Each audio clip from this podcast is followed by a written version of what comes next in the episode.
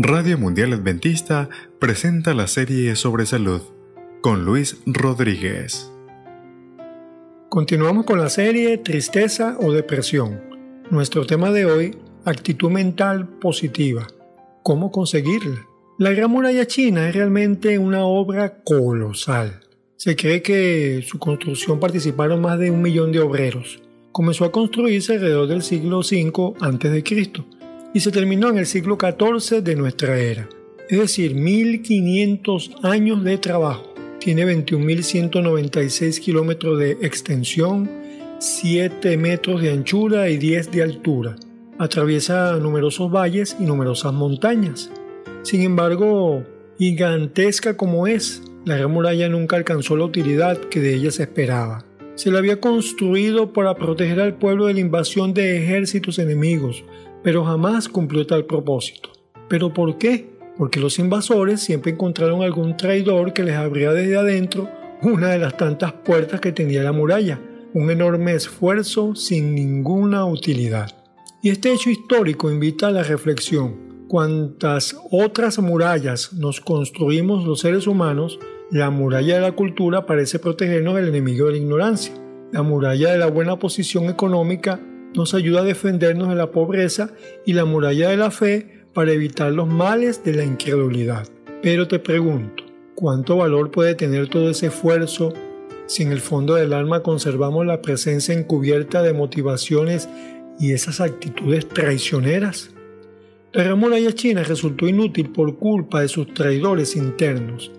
Así también, pues toda nuestra vida podría terminar en el fracaso, no por causa de otros sino debido a nosotros mismos.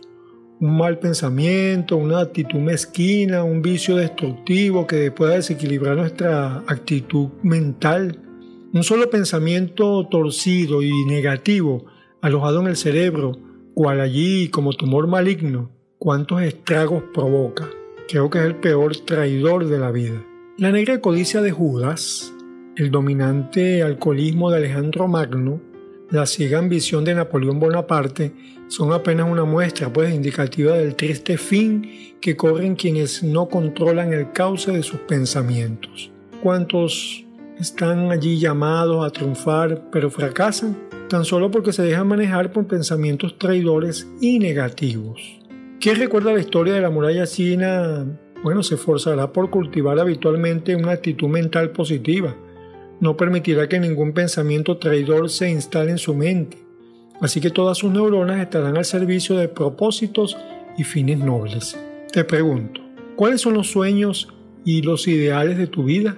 ¿Qué empresa tienes tú entre manos? Si deseas que esos esfuerzos sean coronados por el éxito, has de cultivar una actitud mental positiva, desechar toda toxina mental y vas a ser feliz en lo que pienses realizar. Pruébalo pidiendo por supuesto la ayuda de Dios. Debes de tener una mente positiva. Es la ley de la mente que nadie puede pensar en dos cosas diferentes al mismo tiempo. Por lo tanto, si abrigamos pensamientos de felicidad, no podemos ser desdichados. O si tenemos pensamientos de paz, no podríamos ser pendencieros ni tampoco tener angustia o intranquilidad.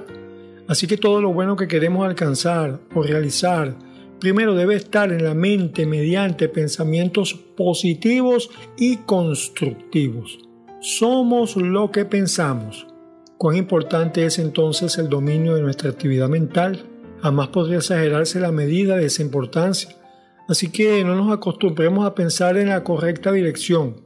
Podemos llegar a disfrutar de prosperidad y de bienestar. Si desalojamos nuestra mente todo lo negativo, el egoísmo, el pesimismo, la amargura, melancolía, desidia, aburrimiento, entonces podemos descubrir la forma del éxito personal.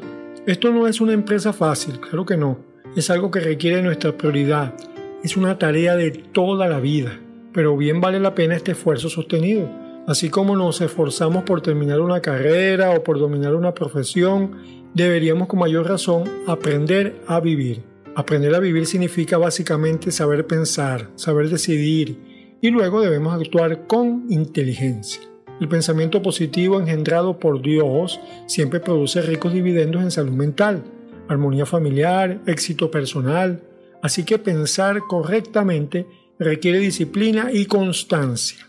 Nuestros pensamientos son como los arroyos que, a fuerza de tanto y tanto correr, van profundizando el cauce y así preparan el camino para el agua que seguirá corriendo. Cuanto más positivos son nuestros pensamientos, mejor preparados estamos para seguir pensando en esa misma dirección. Así que esos buenos pensamientos siempre van acompañados de buenas intenciones y de sanos propósitos. Así que despierta en ti el anhelo de hacer el bien, promueve el equilibrio mental.